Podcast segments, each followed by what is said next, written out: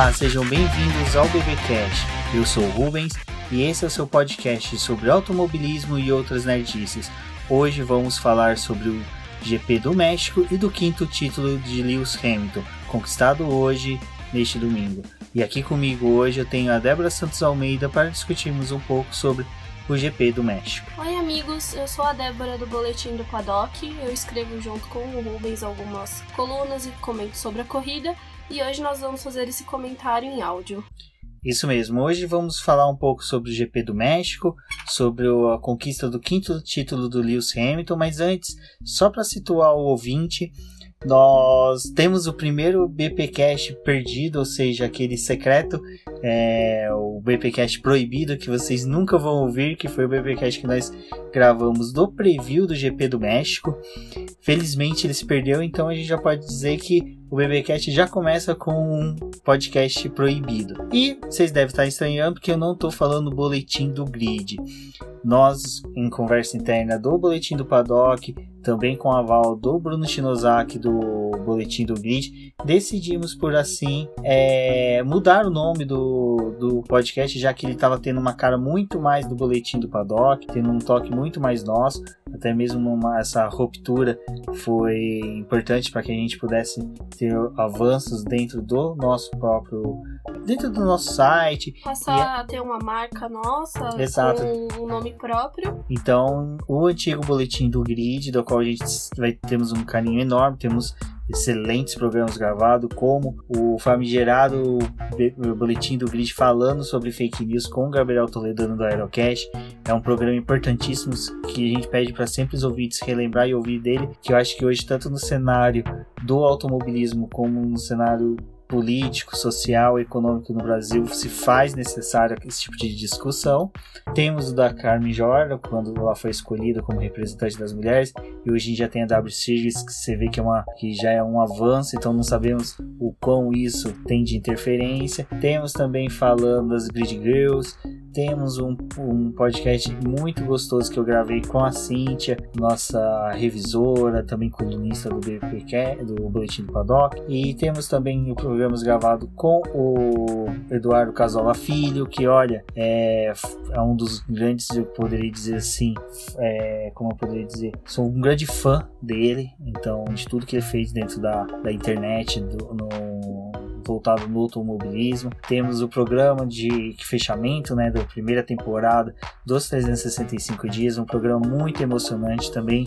Todos os programas eu tenho o link aqui no post desse podcast. Então, já esclarecido isso, né, Débora? Vamos para a corrida. E foi uma corrida bem emocionante. Nós tivemos o GP do México, a torcida nossa, para quem vai assistir a corrida aqui no Brasil, também quem vai assistir de casa, queria que a decisão fosse aqui, mas. Com todo o cenário que se desenhou no final de semana, a gente tinha uma ideia de que essa corrida ia ser bem emocionante, até por conta da gente ver a Red Bull liderando os treinos, classificação e ganhando com Max Verstappen, né, Rubens? Eu acho que essa foi uma das coisas que não era esperado, porque quando a gente olha para uma disputa, a gente acaba vendo Ferrari e Mercedes e como tinha essa disputa do título, não estava incluído a Red Bull, mas quando começou os treinos livres, a classificação, a Red Bull desenhou todo um cenário diferente que acabava colocando, tirando o favoritismo tanto da Mercedes quanto da Ferrari, né? É, um bom desempenho da Red Bull a gente sabia, sabia que ia ter, porque uh, tanto Max Verstappen venceu a corrida do ano passado, mas o carro da Red Bull, pelas características do autódromo, não as características que eu posso dizer do traçado mas por causa da altitude da cidade, das cidade configurações. das configurações, os carros eles recebem muito mais um desenho aerodinâmico para ter mais downforce, por causa do ar ser mais rarefeito.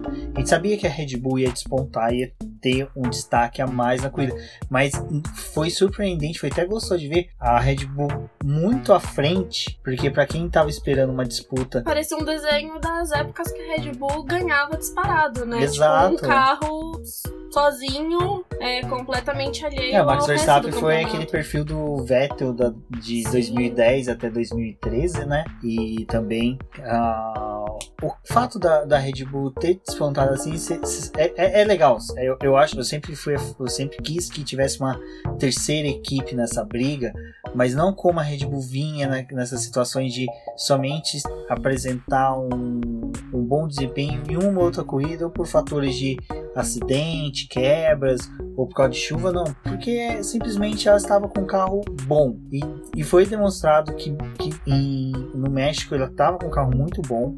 Até porque a gente olha para Ferrari e para Mercedes e vê muito o motor, apesar da construção do carro ser muito boa. Só que a Red Bull ela ganha na questão de aerodinâmica e perde na questão do motor, porque não é um motor já tão confiável, é, acaba apresentando muitas quebras e às vezes eles não conseguem jogar todo o potencial que eles têm no carro, sabendo que mais para frente aquilo vai custar uma saída da corrida. Então, nesse cenário do México, foi bem interessante ver que a aerodinâmica da Red Bull é uma aerodinâmica completa para o carro. E esse ganho deles com o downforce é muito interessante de ser observado. Porque quando teve os treinos livres e a classificação, ah, a, Red, a Ferrari e a Mercedes vão usar aquele botãozinho deles mágico e vão acabar despontando. E foi completamente diferente. Mesmo eles, eles podem ter usado, mas só que Tomaram devem ter usado, porque o Vettel foi muito superior às Mercedes, mas mesmo assim, é, como eu falei, foi gostoso de ver as Red Bulls na frente. É uma pena o Richard já adianta quebrado. ter quebrado, mas ele ter feito a pole é algo que eu acho que o Richard é o piloto a gente não sente falta de um piloto brasileiro no, no grid porque tem o Daniel. Eu acho que a gente. Ele é cons... aquele piloto unânime que todo mundo gosta e você não tem o que criticar do cara. E é aquele que, mesmo você estando torcendo, vamos supor, pro Vettel, eu trago a disputa pro Brasil. Ou o Hamilton já ter obtido uma vitória, o Ricardo, quando ele aparece assim, do nada, teoricamente, ele é a torcida de todo mundo e a gente acaba meio que esquecendo desses dois principais pilotos que estavam em jogo. Exato, nem tanto que o quadro a gente, quando teve a conquista de Charles, a gente esqueceu. Vettel e Hamilton ficaram totalmente aleatórios no sábado. Foi uma pena o Verstappen não ter conseguido a primeira pole dele, mas é uma teoricamente uma resposta para Red Bull, né? Porque você tá vendo um piloto de vocês, que era um excelente piloto, saindo, deixando a equipe. Ele tinha tudo também para poder dar o potencial dele para Red Bull. O problema também foi essa divisão, né? A Red Bull apostou em um só piloto, acabou deixando o Ricardo de lado e aí agora a gente tá sentindo falta. É, outra coisa que, que assim teve que foi surpreendente é o fato Verstappen ser o piloto com inúmeras vitórias, mas nenhuma pole.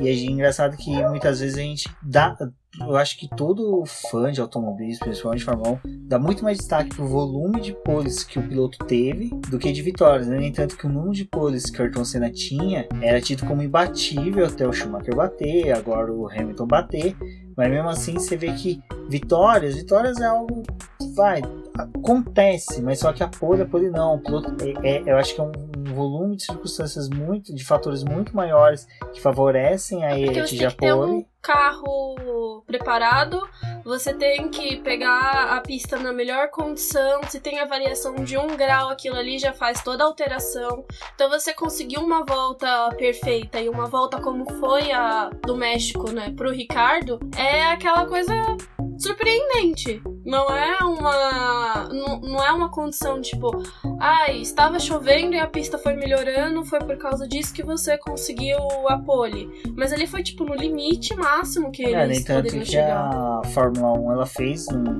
videozinho gráfico colocando os dois carros de lado, o traçado, então o traçado onde era o Verstappen rápido ficava cinza, o Ricardo azul, né? E você viu que o Ricardo ele conseguiu a pole na última volta, depois que saiu do estádio, na Porque última volta. Primeiro setor dele tinha sido abaixo do, do, do Verstappen. Verstappen. ele ganhou nos, nos dois, no final do segundo, no terceiro, na saída do estádio, ele e o Verstappen estavam pares, mas na saída você vê que o Verstappen ele coloca uma, as rodas do lado esquerdo na zebra, o Ricardo não, então acho que assim ele tracionou melhor, conseguiu manter em linha e conseguiu a pole. Mas assim, a pole não foi nada já na largada, né? Que o Daniel Ricardo manteve a tradição do o Mark Webber, né? Daquela largada Webber Barrichello. Infelizmente. O porque... Rubinho na Stock Car. É, Rubinho na Stock Car, maldade, mas infelizmente às vezes o condições totalmente alheias ao piloto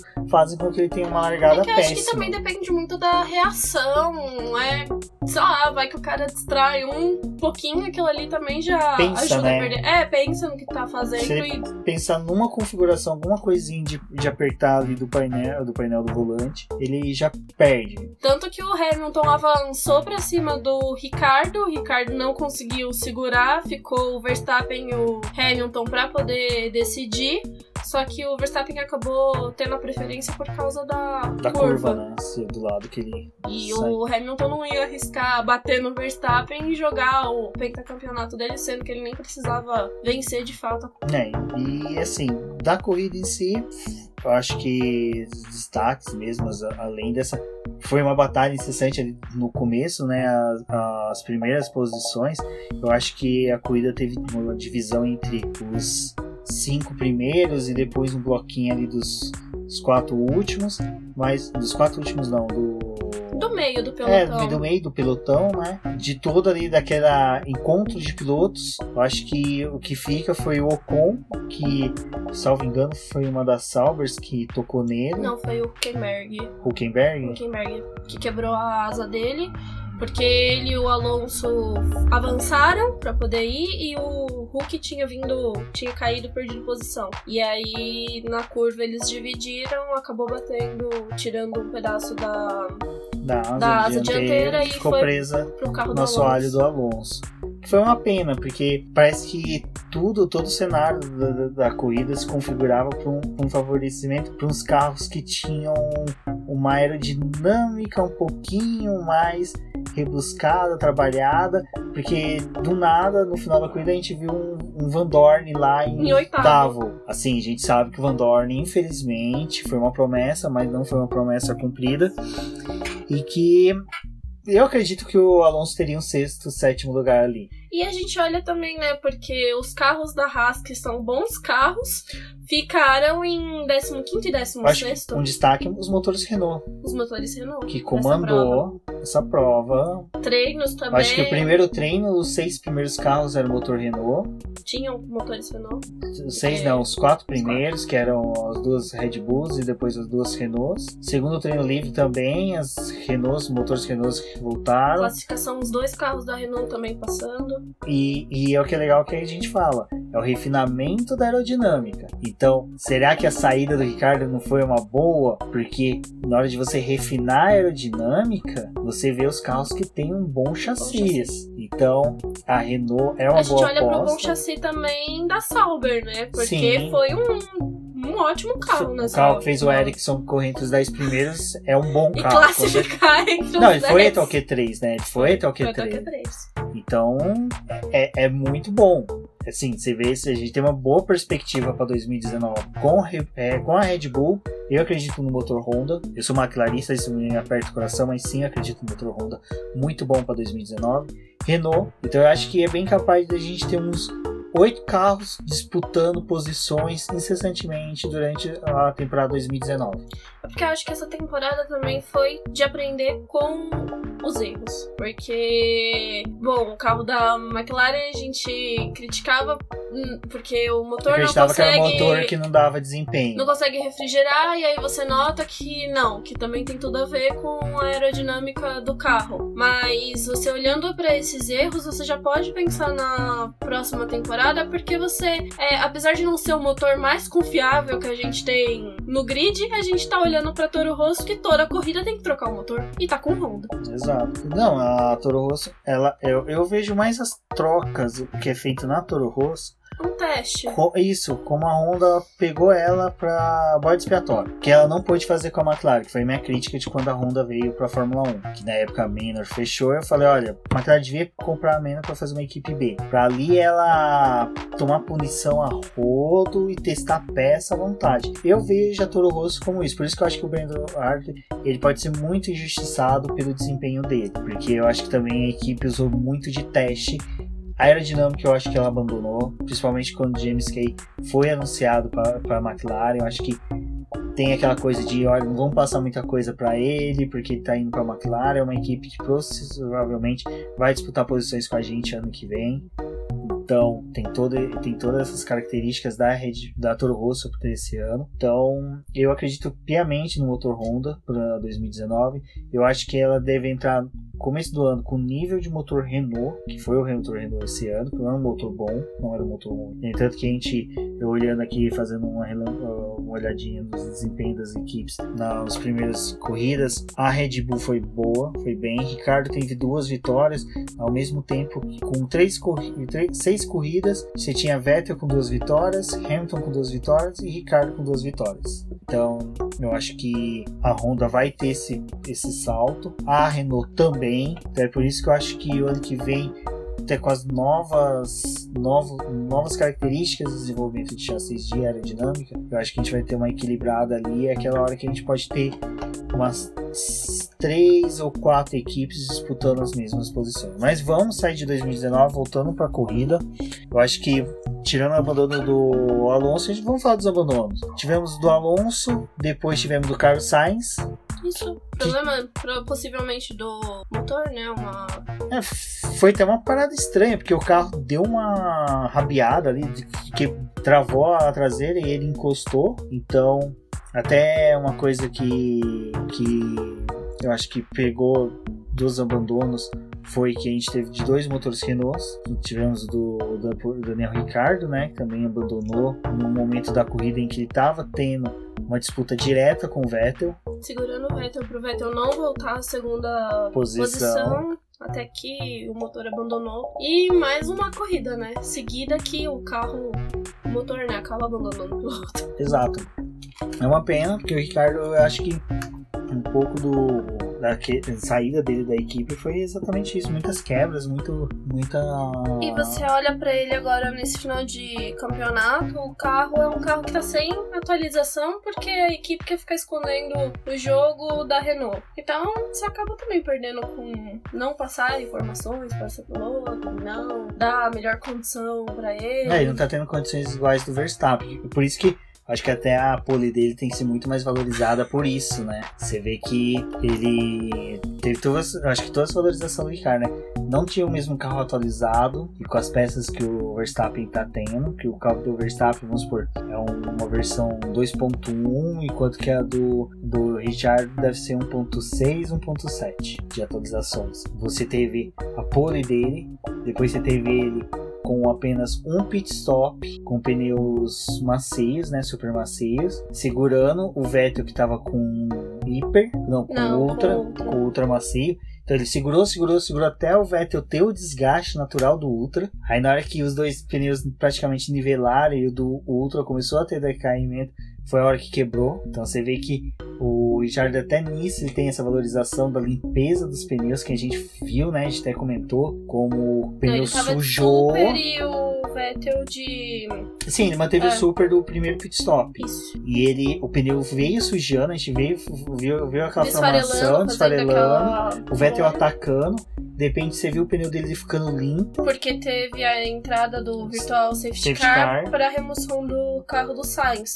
E aí a gente vê o carro do Vettel sujando o pneu e consumindo mais, enquanto o do Ricardo, que deu aquela baixada de temperatura, fazendo a limpeza. É, a limpeza que a gente fala, porque você olha no pneu, ele tá sujo, né? Ele apresenta até aquelas rebarbinhas nas bordas. De repente, do nada, ele tá lisinho. E quando o carro Sem marcas. sem marca, sem nada. Então, assim, gente, por isso que a gente fala limpeza. E na verdade a gente olha mais pro pneu dianteiro esquerdo, né? Porque era o que estava sendo mais pedido e consumido nessa corrida.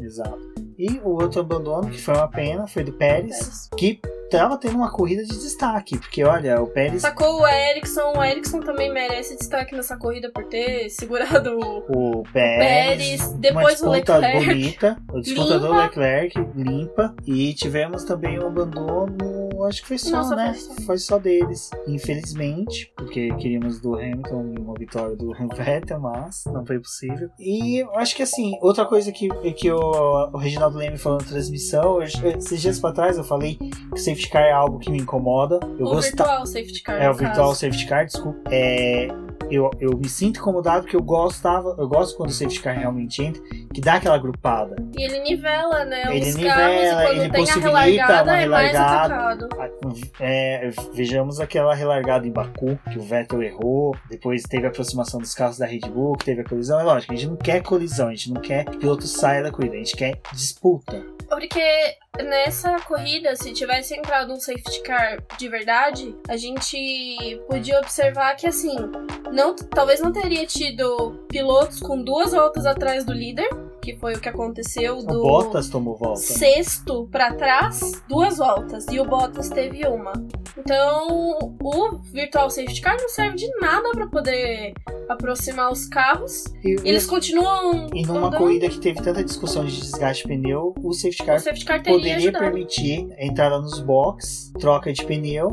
E quando o safety car tá mesmo na pista, o ritmo é mais reduzido, né? Tipo, existe a aproximação, possibilita essa entrada pra poder fazer a troca, mas você tá permite que os outros pilotos que tomaram uma volta passem na frente, passem, então voltem a permanecer na mesma volta, que é interessante para disputa do campeonato, assim. Ou que nessa corrida, mesmo pra remoção dos carros na- área que eles estavam, não deveria nem ter tido o ativamento do virtual safety car, porque ele acabou atrapalhando disputas que estavam acontecendo. Não, o do Alonso, eu acho que não, não precisava, porque o Alonso estacionou, era só era um lugar que se houvesse uma colisão, não tinha, porque o Alonso soube parar. Eu não acho teve que uma o, limpeza de pista que precisasse o do Ricardo talvez sim, porque era um lugar que se algum carro escapasse podia pegar. E o do Sainz também. Também não, porque ele meio que encostou. É, mas né? o do Sainz ainda ali você podia, poderia, ali até o virtual safety car era aceitável. Mas acho que o do Alonso foi desnecessário, mas já que colocou, põe o É que o do Sainz, a permanência que ele ficou foi muito rápido. né? dava. Sim, mas também dava aquela ideia. Parecia, né? Que era tipo por conta dos pneus. Tipo, essas ativações de safety car foi Também. por causa da conta. Parecia por causa da conta dos pneus estarem desgastando demais. Então a gente diminui o ritmo da corrida. Acontece aquilo que aconteceu de alguns limparem o pneu, outros. Não, mas aí você acaba tirando. é, desnivelando a Não, e tem aquela coisa da redução dos 40%, é uma coisa que eu já observei. Tem pilotos que sabem tirar um proveito disso, que é surpreendente. O Vettel e o Hamilton são dois que conseguem aproximar do carro da frente, mantendo apenas 40% da velocidade. Eles fazem um traçado diferente dos outros. Eles conseguem realizar um traçado que faz com que eles, se aproximem dos demais. Nas duas últimas corridas nos Estados Unidos e no México, teve virtual safety car, redução para 40%. O Vettel foi um, o Hamilton também aproximou muito do Verstappen na última corrida, mesmo fazendo pit stop em uma delas. Então eu acho que assim, o virtual safety car tinha que ser revisto. Eu E é acho uma que discussão que os próprios pilotos estão tendo de não ter a necessidade É, porque desse. o próprio piloto ele quer, ele quer essa imprevisibilidade que a entrada do safety car dá, porque torna competitivo, torna. Eu acho que o Vitória Safety Car podia ser uma coisa assim, tipo de 30 segundos. Entrou, acabou, foi, Pra sabe? resolver coisas rápido. Eu acho que sobre o safety car, eu acho que merece se reabrir a discussão para ver da necessidade. Deu os abandonos, como eu falei, foi falado, dois motores Renault, o do Pérez que foi uma lástima, né? O do Alonso que foi por causa de uma peça ali que pegou o carro. A McLaren até antes da gravação a gente não viu nenhuma informação se realmente foi uma quebra ou se foi só uma precaução. Mas eu acho que outra atenção que teve na corrida que a gente começou falando foi os pneus. Sim. Os pneus a gente já teve a... nos treinos os ultra macios demonstrando que não. Não iriam O comportar próprio bem. Hiper também não. o hiper ia. pior O ainda. Hiper não terminava uma volta. É porque a gente observa que pro cenário atual, sim, teve várias corridas onde a utilização desses pneus com a goma mais macia eram até considerados demais por causa das voltas que eles estavam proporcionando para os pilotos. Mas pro México, ano passado também já tinha sido uma aposta assim: você coloca o médio, super macio e ultra macio. Mas nessa temporada, a gente tem que lembrar que, mesmo a utilização do ultra macio e do super macio são diferentes, porque eles são é, dois passos mais macio do que os da temporada anterior. Então, pro cenário do México, acho que não foi uma boa ideia ter trago três pneus de goma macia. Poderia ter, talvez, é, colocado o Ultra, pulado o Super e colocado o médio, pneus mais duros, porque uma que a pista elevou a, a temperatura do começo da prova até o final. Que uns Gente, 4, 5 graus? 3 graus. 3 graus. Foi, eles começaram já com foi legal. 33 e, termi- e terminaram com 36. Então já traz uma degradação maior. É, a- os treinos livres já foi realizado numa temperatura alta, que foi quando eles viam que o pneu já estava completamente esfarelado em poucas voltas. Aí como você administra, sendo que a escolha desses pneus você pegou de meses atrás e por lógica eles acabam trazendo mais pneus é, macios, né? Não pensam tanto no que seria o mais duro da corrida. E quando você vai pra pista que você vê uma bomba dessa que você tem, você não tem mais um pneu mais de goma mais dura pra poder utilizar na corrida. E como você faz uma estratégia dessa? É, então, nem tanto que a própria transmissão foi falada que os pilotos e equipes pediram, né?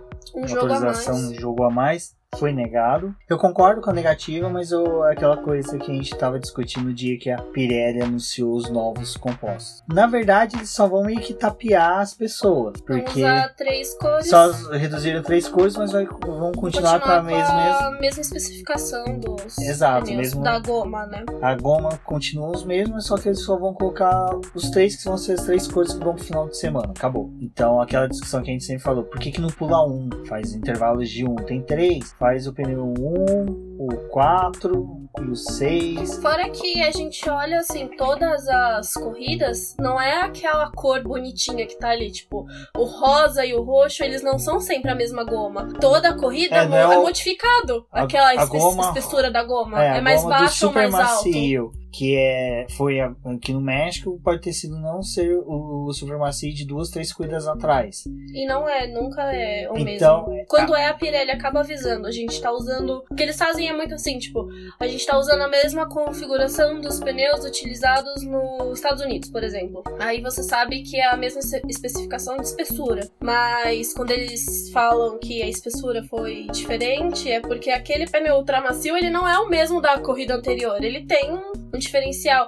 Porque o que eles falam dessa goma mais alta ou mais baixa, uma é pra poder trazer a downforce, pra poder grudar o carro mais no chão, ou eles pensam naqueles circuitos de rua em que precisa ter uma goma é, maior por causa da degradação, porque se ele for mais baixo, ele acaba consumindo mais. Então, e quem sofreu mais foi a Mercedes, que era uma equipe que vinha reclamando. A Mercedes é surpreendente. Ela, a potência que o motor joga nos pneus e a aerodinâmica dela, a força que faz, o downforce dela é tão forte que ela degrada muito mais os pneus. E a temperatura que ela gera nos pneus é o que E deteriora. fora aquela coisa que eles falam, né? Tipo, a saída deles, tanto de largada quanto saída, Saída dos boxes, essas coisas, o pneu gira mais, então consome mais. É, então, Mais a- o motor Mercedes é tão forte que a própria estrutura, vamos supor assim, de pneu, de, de roda, tudo não suporta o que o motor, a unidade de potência dele faz. E isso é tudo gerado junto com o próprio chassi do carro, porque você vê que a Force India e a Williams, por exemplo, que usam o motor Mercedes, não sofrem tanto. Mas por quê? Porque quase todo o conjunto da Mercedes que degrada os pneus. E hoje, assim, Foi nítido. foi nítido. Bottas, pagadíssimo na corrida. A gente só sabia do Bottas porque é, Ele simplesmente. fez a parada dele nos ele fez a boxes, paradas no box, saiu da pista, deu uma escapulida. Que foi na largada que ele deu um toque com o Vettel. Teve o toque no- com o Vettel, que até a gente brincou, será que ele tentou jogar pra fora o Vettel? Mas sabe que não, que o Bottas não tem muito esse perfil de, de vigarista, como o pessoal gosta de chamar pilotos que fazem isso. Mas a questão dos pneus, acho que da Mercedes juntou um pouco. Eu acho que eles tentaram também configurar o carro para mostrar que os furos na roda não favoreciam tanto o carro. Eu, eu, é, os furos na, nas rodas dos, dos pneus das Mercedes, quem acompanhou, estava tendo uma discussão muito longa sobre a legalidade ou não desses furos. É, eu vou pedir para Débora que ela está muito mais inteirada sobre isso, dá uma explicadinha sobre essas questões do furo, para depois eu só falar por que, que eu tive essa impressão de que a Mercedes também configurou o carro para sofrer um pouco, ter uma degradação dos pneus, porque até o mesmo Lewis Hamilton teve hora que ele estava surpreso com isso, que eu acho que era uma coisa que não era para surpreender tanto o piloto. É, as rodas que a Mercedes passou a utilizar com o furo, né? Ela hum, serve, falando assim, né, grosso modo, para poder fazer a refrigeração do disco e para poder auxiliar no consumo dos pneus, para poder tentar diminuir um pouco desse consumo que é tão elevado. O que aconteceu é que eles, esses pneus foram apresentados, esses furos foram apresentados quando a Fórmula 1 voltou das férias. E, na Bélgica, da né? Bélgica. E aí começou a ter a discussão desse ganho da Mercedes, porque a Ferrari também acabou é, perdendo as atualizações dela, né? Depois que implantaram aquela câmera para poder ver o andamento do, do carro. Essa parte eu não sei explicar direito, mas. Não, foi assim. A, a Ferrari, na hora da largada, ela, ela tinha o, um cooler que refrigerava o motor que tampava a câmera. E a FIA foi lá e falou: ó, para na verdade, a, a, Ferrari ela colocava um pano em cima na hora de configurar, tipo, mostrando, ah, a gente colocou esse pano aqui só pra. porque tirou de alguma coisa, uma capa. A FIA falou, ó, tira porque tá tampando a câmera. Aí a, a Ferrari foi lá e inventou um cooler que tampava a câmera. Aí a FIA falou, tira. Aí perceberam que tinha botão, um botão, um botão oculto, oculto no couro da, do volante, que a Ferrari tinha uma configuração diferente no volante para largada que era uma configuração que depois, durante a corrida, era toda trabalhada, colocaram sensores na bateria, ou seja, a Ferrari teve um foco de, de fiscalizações da FIA no começo, não no começo da temporada. No meio, que no foi meio, quando eles trouxeram essas atualizações, é, foi quando eles come... três ou quatro GPs depois. Isso, eu acho que foi depois da França, que é, eu acho que também gerou um nervosismo dentro da Ferrari, que a Ferrari, eu acho que o ambiente dela depois do GP da França, não foi um ambiente muito bom. É, tem inúmeros fatores que a maioria das pessoas já reconhece. Falecimento do Martiori, mais a ruptura dentro da própria equipe, a divisão da, da equipe, essa tira... questão da FIA fiscalizando e exigindo. A, a FIA estava fiscalizando muito a Ferrari, ela ficou muito em cima da Ferrari e deixou a Mercedes. E foi deixando. E a Mercedes implantou essa, esses furos nas rodas que favoreciam eles na refrigeração da roda e, consecutivamente, a, o pneu. Mas o que a Ferrari alegou foi porque a Red Bull também é, usou Mercedes, uma roda muito parecida. Não, a Williams é, usou, foi vetado. Conjunto por causa da, da Red Bull, né? Tipo, sim, focaram sim. na Red Bull para poder tirar essa roda deles. Aí no ano seguinte, a Williams também fez um projeto, porque esse foi considerado pioneiro dentro da, dessas coisas de roda, né? É, um, esse projeto de refrigeração, mas dentro da norma da FIA. E o que a Mercedes fez foi olhar esse projeto, e era um projeto muito parecido com o da Red Bull, mas era uma coisa que não é aprovada. E aí a Ferrari começou a entrar em, em debate com eles, né? Por que, que a Mercedes está podendo usar essa roda e vocês estão vendo que eles estão tendo um ganho muito maior agora. E aí pediram no GP anterior para poder se tirar. Tanto que a. a não, em Auschwitz eles fecharam eles com silicone. Tiveram que fechar com silicone. E aí eles tentaram, defenderam essa semana, né? Só que a ideia mesmo da FIA era terminar essa. aceitar ou não aceitar no final da corrida do México. E se eles não validassem essa mudança, é, os dois GPs anteriores teriam sido cancelados a pontuação. Então, para Mercedes ia ser ruim, né? Já que o Vettel, o Vettel tava precisando de pontos para poder recuperar, né? Sim. Então, se você tem dois. Um ganho quase 40 pontos ali e é pra se aproximar muito do, do Hamilton. Só que a FIA falou: não, tá tudo certo com a roda que a Mercedes tá usando, pode seguir. E aí, nessa corrida, eles é, dentro da forma legal, estavam usando a roda deles de refrigeração. O que me surpreendeu de tudo isso foi na sexta-feira do GP dos Estados Unidos. Quando foi, foi, tampado? Não, não, antes de ser tampado, a Motorsport soltou uma matéria falando que Os pneus eram. A Mercedes. É, a Ferrari tinha conseguido a declaração dela ser legais e a Mercedes teria que correr com os pneus diferentes. Depois foi dito que era legal, beleza, que a Mercedes teria que correr. Aí de repente o Toto Wolff pediu para os mecânicos fechar e meio que já começou, deve ter tido uma conversa de bastidor com a FIA e falou: a gente tampou, mas assim, vocês vão, vão ver que é a mesma coisa. Que não vai ter uma diferença de desempenho. Desculpa. Nos Estados Unidos, o carro da Mercedes não foi tudo isso. Mas tudo bem. Agora no México liberou e o carro não teve um bom desempenho. Não, aquela coisa, a gente fica muito no e se, e se, e se. Mas é estranho, é, porque é, não tô querendo criar. É, não, não, teoria de conspiração ah. falar que a Mercedes foi favorecida, porque eu também sempre julguei que a Ferrari foi muito, muitas vezes ela não foi favorecida por ser Ferrari, mas sim porque simplesmente os fatores eram aqueles não tinha o que se fazer com. Então, mas eu acho assim, é, é ruim pro esporte você ter num dia você fala é legal, no outro dia você fala que é ilegal, no outro dia você fala que é legal, aí o chefe da equipe fala que é ilegal e por isso que eles tampam.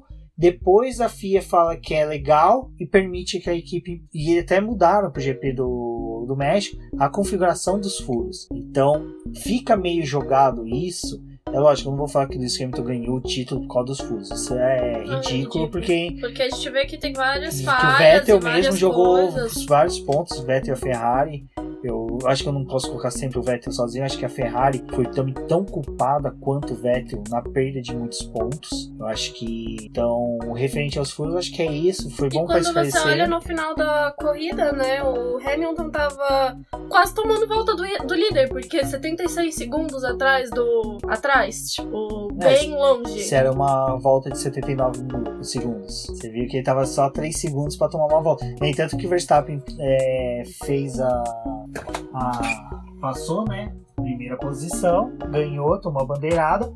O Hamilton tava terminando a entrada. Tava entrando na primeira, na última volta. Não, dele. tava entrando no segundo setor. Então, assim, é lógico, vamos torcer para que ano que vem as três equipes, quatro equipes estejam próximas para a gente poder ter um campeonato disputado até a última corrida. Eu acho que sobre o GP foi isso. Acho que a gente pode, é, acho que agora a gente pode falar, né, sobre o título do Lewis Hamilton, que vai ao final ali a quando ele chegou junto com os três carros, que tem a placa, teve a placa de comemoração, foi bacana, foi bacana ele é, receber a fisioterapeuta dele, como é que é o nome dela? Só me fugiu agora. Foi bacana ele receber a fisioterapeuta, os, os mecânicos assessora. da assessora, o pessoal da Mercedes.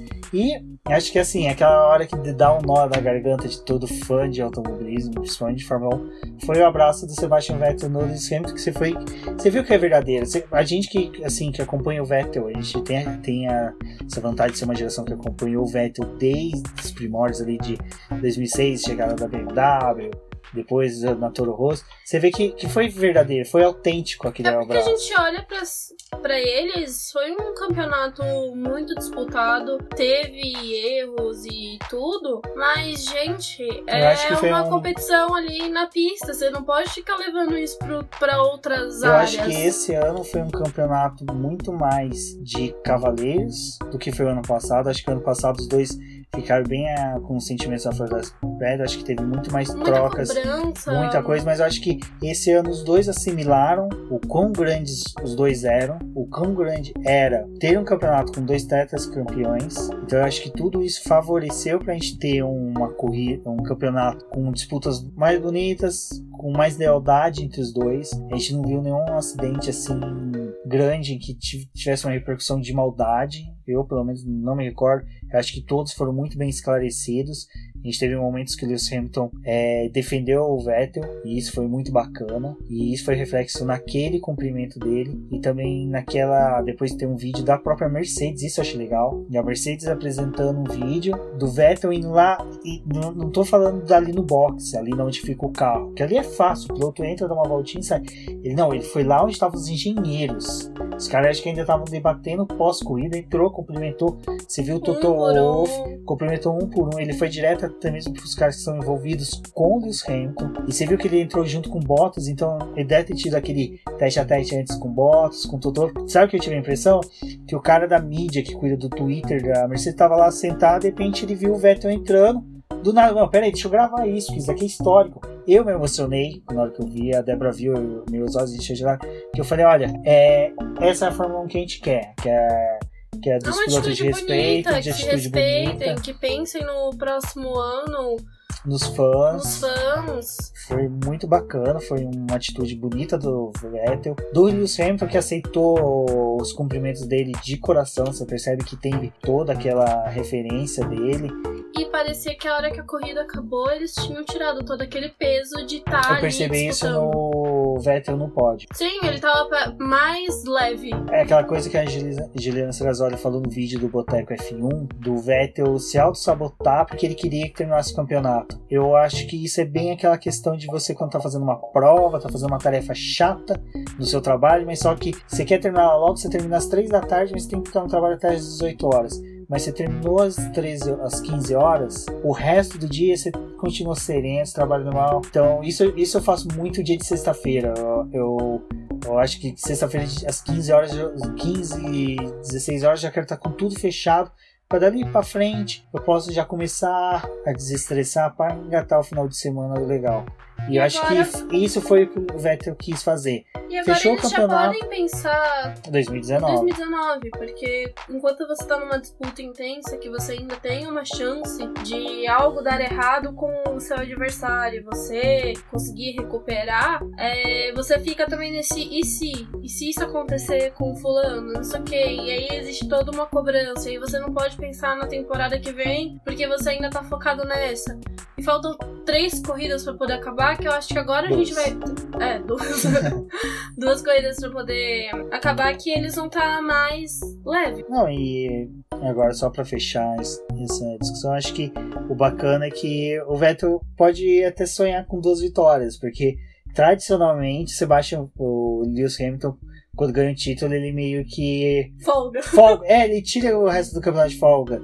Então eu acho que bacana que pode, a gente pode ver uma disputa ali de Vettel querendo ganhar, Kimi Raikkonen que cresceu muito no final de campeonato, querer ganhar, o Bottas também tem chance, então a gente tem duas corridas aí que ficam abertas para três É, pilotos porque vencer. o Kimi ainda tá disputando com Bottas, né? 236 pontos contra 227 e ainda vai poder ter uma Não, mudança e a, se eu não me engano, o campeonato de construtores está com uma diferença pequena de pontos. Se eu não me engano, acho que um abandono duplo aí de em qualquer uma das, das corridas da Mercedes pode fazer com que a Ferrari lidere o campeonato de construtores. 585 pontos da Mercedes contra 530 da É, um Ferrari. abandono duplo não daria para a Ferrari assumir, mas duas dobradinhas da Ferrari seriam pontuação suficiente aí para enfiar a equipe à frente da Mercedes. Então, o campeonato de construtores, salvo engano, ainda está em aberto, porque um primeiro e segundo lugar dão 43 a pontos. Red Bull tá já concreto que tá no terceiro lugar, não. Exato, então a gente tem toda essa, essa briga ainda, porque o campeonato de construtores ninguém lembra, mas É o vale dinheiro. dinheiro E a gente tá lembrando, 2019, você não vai aproveitar tantas coisas de 2018. Então a gente vai ter peças, desenvolvimento, tudo vai precisar de dinheiro. Então por mais que a Mercedes e Ferrari não precisa, não, não precisa, mas alivia, ajuda, ajuda. Uma graninha a mais, uns milhões a mais aí, ajuda bastante a temporada. Acho que sobre o GP do México é isso. O campeonato de pilotos fechou. Tem a disputa ainda pelo terceiro lugar, como você falou, do Kimi e do Bottas. Vale observar isso. Campeonato de construtores também. E agora preparar para Interlagos. Interlagos já deixa a recomendação aqui pro pessoal para leitura de dois posts que nós temos no site do Boletim do Paddock. Que um é que a Débora escreveu referente à equipe médica, né? Que fez Sobre segurança, como é que é o procedimento, promoção dos pilotos se acontecer algum acidente. principalmente que agora com a introdução do Hall foi, Foi uma discussão e uma preocupação de quanto tempo se leva para poder realmente tirar um piloto numa condição extrema. e isso foi bacana porque a gente esteve lá em Interlagos durante o ensaio então é mais uma coisa que ela é bacana porque a gente tem uma outra visão agora de terra de como é feito o salvamento no Halo a gente viu não atrapalha você não vê Não atrapalha, de certa forma, ele ainda, dependendo de como for o acidente, ele vai acabar preservando a vida do piloto. E a integridade E física a- que facilita o salvamento. E tem um post meu falando sobre questões de segurança da pista, as introduções que foram feitas. Eu conversei com o Luiz, que é o engenheiro né, de Interlagos, engenheiro-chefe ali que desenvolve Interlagos. Desenvolve Interlagos, não. Que introduz itens de segurança. Então ele foi muito solícito em atender nossas perguntas. Foi bem bacana, nós tivemos um papo com ele, percorremos ali a linha de largada, né? a, a reta do, de Interlagos, onde que ele foi mostrando pra gente, explicando todos os itens de segurança, também demais itens que existem na pista. Então foi muito bacana, tem uma pintura nova na pista, que, que lá no post eu explico direitinho o porquê dela.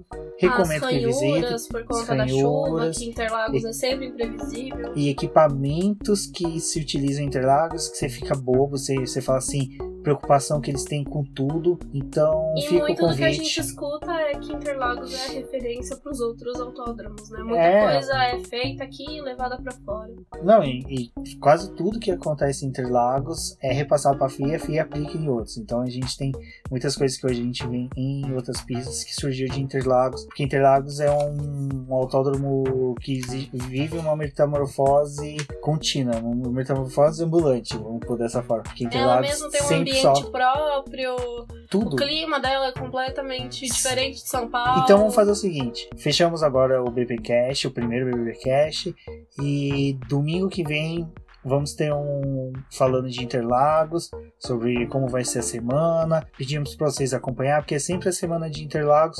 Eu, a Débora, nos dedicamos 24 horas por dia na cobertura da corrida, então provavelmente vocês vão ter bastidores, vão ter bastante coisa aí sobre Interlagos. E E já vamos ter uma previsão mais ou menos próxima do clima, como que vai estar no dia da corrida. Exatamente, que o clima vai ser o principal. Então, eu vou fechar agora. Agradeço a Débora, agradeço a você ouvinte que chegou até agora ouvindo a gente e pedir para que deixe nos comentários aí curiosidades, perguntas pra gente, o que, que gostaria de ver no, B- ver no BBcast aqui, ouvir, é, também no Boletim do Paddock. É, relembrando que esse é o primeiro BBcast nesse formato, em que eu e a Débora estamos gravando presencial, os dois, então pode ser que não seja do agrado de vocês. Se for, falem, avaliem a gente, porque vai ter uma evolução do programa. E essa evolução vai ser contínua e temos boas perspectivas para o futuro. Então já deixo aqui um muito obrigado, um forte abraço.